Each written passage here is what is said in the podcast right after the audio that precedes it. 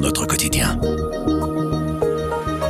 Entre 1982 et 1985, une bande non identifiée semait la terreur en Belgique en commettant des braquages et des meurtres, principalement en province de Brabant. On reparle de cette affaire ces jours-ci et ce n'est pas la première fois que l'histoire des tueurs du Brabant revient au premier plan de l'actualité. On ne sait toujours pas qui étaient les tueurs, on ne sait toujours pas qui étaient les commanditaires, mais récemment des éléments nouveaux ont relancé le travail des enquêteurs. Camille Petou fait le point avec Frédéric Delepierre du service Société.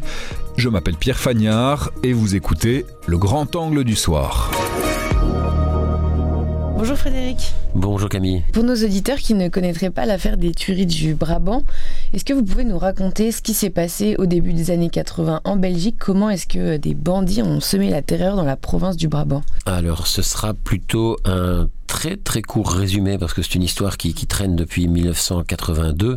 Donc euh, il faut savoir qu'entre 82 et 85, une, bande non identifiée a, semé la panique dans la province du Brabant wallon en commettant de multiples attaques euh, sur des, clients de, supermarchés. Ces gens sortaient des supermarchés, notamment à Braine-l'Alleud, à Nivelles, sont les, plus connus et euh, ils étaient attendus par, euh, par ces malfrats, par ces voyous qui tiraient à vue sur, euh, sur ces gens pour ensuite faire ma base sur la caisse, enfin sur les caisses des, des, supermarchés. Ces gens partaient ensuite et on n'a jamais pu identifier ces auteurs. On ne sait pas qui ils sont, on ne sait pas quelles étaient leurs motivations, on ne sait strictement rien, sauf qu'ils ont fait 28 victimes en 3 ans de temps. Euh, ces attaques, elles étaient, comme on l'a dit, très souvent opérées dans des commerces, notamment les supermarchés, avec des butins qui n'étaient pas euh, si faramineux que ça. Ce qui est important de retenir, c'est que la population euh, vivait dans un climat anxiogène.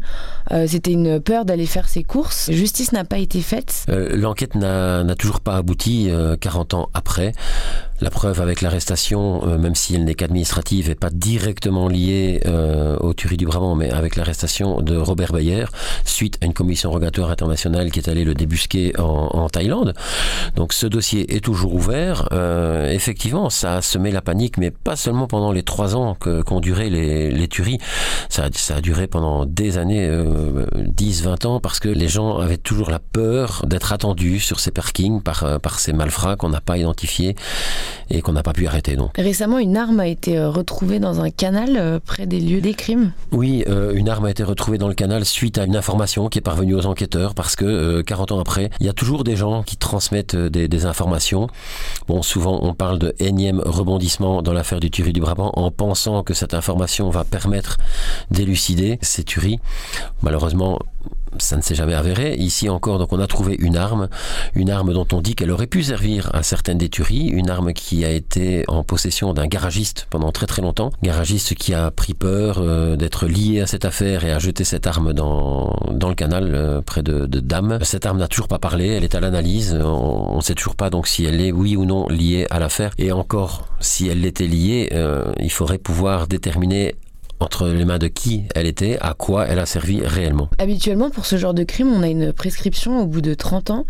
Pour ce cas-là, on a élargi cette prescription à 40 ans. On a donc encore jusqu'en 2025 pour que la justice fasse son travail. Oui, à l'heure actuelle, donc on a, on a, modifié déjà une première fois, comme vous le dites si bien, euh, la loi de, sur la prescription, quasi spécifiquement pour ce dossier-là. Les derniers faits euh, remontant à septembre 85, en ayant un délai de prescription de 40 ans, euh, il faut arriver à ce que le procès se termine vraiment euh, en septembre 2025, soit 40 ans après les derniers faits. On voit bien, l'enquête est toujours totalement dans le flou, on n'a encore aucun responsable, donc et mettre sur pied un procès, arriver à une condamnation, enfin des condamnations pour 2025, c'est impossible. Dès lors, pour que ce dossier-là et peut-être d'autres à venir ne reste pas sans issue et, sans coupable, euh, le ministre de la Justice actuel, euh, M. Van Quickenborn, a introduit une proposition de loi afin euh, que les, faits qui ont traumatisé la population, qui, ont des faits, qui sont des faits criminels euh, où des gens ont perdu la vie, ne puissent jamais être atteints par la, par la prescription.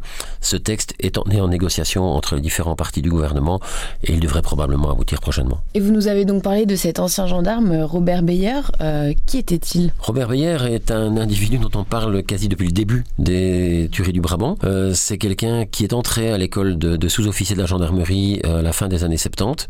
Il y a rencontré quelqu'un qui allait devenir son acolyte, son frère d'armes, euh, monsieur Madani, Madani Bouche. Tous deux euh, ont intégré dans un premier temps euh, la cellule drogue de ce qu'on appelait la gendarmerie à l'époque. Euh, qui est maintenant la police fédérale. Très vite, ils ont commis des premiers méfaits en, volant des armes, en volant des informations, en mettant euh, quasi leurs supérieurs su, sous écoute. Euh, ils ont été renvoyés rapidement de la gendarmerie en 1982. Ils ont créé tous les deux, grâce à tous leurs contacts qu'ils avaient au sein de, de, la, justice, de la police, de la pègre. Ils ont créé une société de détectives privés. Ils ont commis quelques méfaits là aussi. Et puis assez rapidement, ils ont été liés à des, des vols, des braquages euh, et à même à un meurtre sur le tarmac de l'aéroport de Zaventem. Ils ont, ils ont tué un, un diamantaire. Ils ont volé de l'or, euh, des diamants, des montres de luxe. Euh, ils ont été condamnés pour ça bien après. On les a à plusieurs reprises, de, de par euh, les vols d'armes qu'ils ont commis, de par les informations qu'ils avaient, de, de, par leur comportement, on les a très vite associés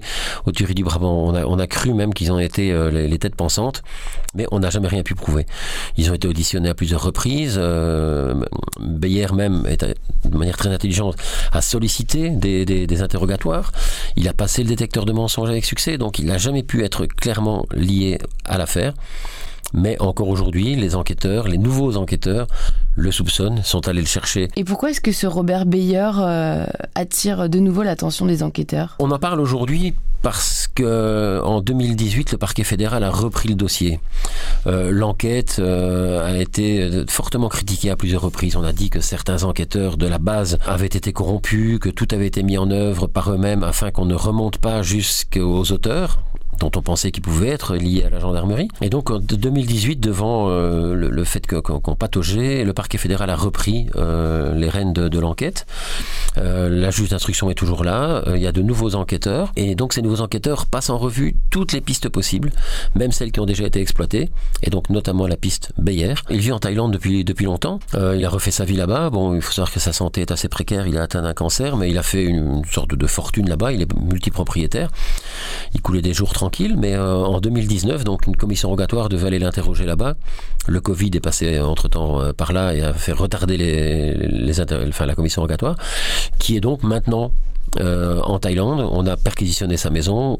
Visiblement, d'après le parquet fédéral, on aurait retrouvé certains éléments dont on ne nous dit rien à l'heure actuelle. Ils sont à l'analyse peut-être permettront-ils de... Est-ce qu'il y a des chances qu'il soit extradé en Belgique? Il faut savoir que il est arrêté là-bas, mais de manière administrative parce qu'il est en séjour illégal. C'est un peu bizarre parce que ça fait 25 ans qu'il est là-bas, il connaît très bien le, pouvoir en place, euh, visiblement euh, il a ses entrées, donc euh, c'est étonnant qu'il ait pu mener sa barque pendant 25 ans sans souci et que maintenant on l'arrête parce qu'il y a un problème de visa. Donc pour l'instant il est en cellule là-bas, les enquêteurs peuvent l'interroger là-bas s'ils trouvent des éléments probants. La Thaïlande peut aussi l'expulser, il est en séjour illégal, donc elle peut l'expulser vers la Belgique, et il est possible aussi, je crois, techniquement, que à terme la Belgique puisse demander son extradition. Donc euh, il pourrait revenir sur le territoire belge. Bon, maintenant, et peut-être euh, apporter des, nouvelles, euh, nouveaux indices. Voilà, est-il cette... oui ou non lié au tuerie du Brabant Il est un peu tôt pour le dire. Et euh, les, les, grands spécialistes de l'affaire disent que s'il avait eu quelque chose à apporter au dossier, avec tous les interrogatoires qu'il a subis, avec euh, tout ce qu'on a déjà perquisitionné, ça, on l'aurait déjà pu l'impliquer réellement. Maintenant, la technologie a évolué, donc peut-être qu'il a commis une toute petite erreur et euh, que cette erreur euh, va le, le, faire tomber, mais c'est trop tôt pour le dire. Merci beaucoup Frédéric. Merci. Avec Grand Angle, le soir raconte, explique et décortique. C'est notre oreille sur l'actualité. Retrouvez-nous sur notre site, notre application et votre plateforme de podcast préférée. À bientôt.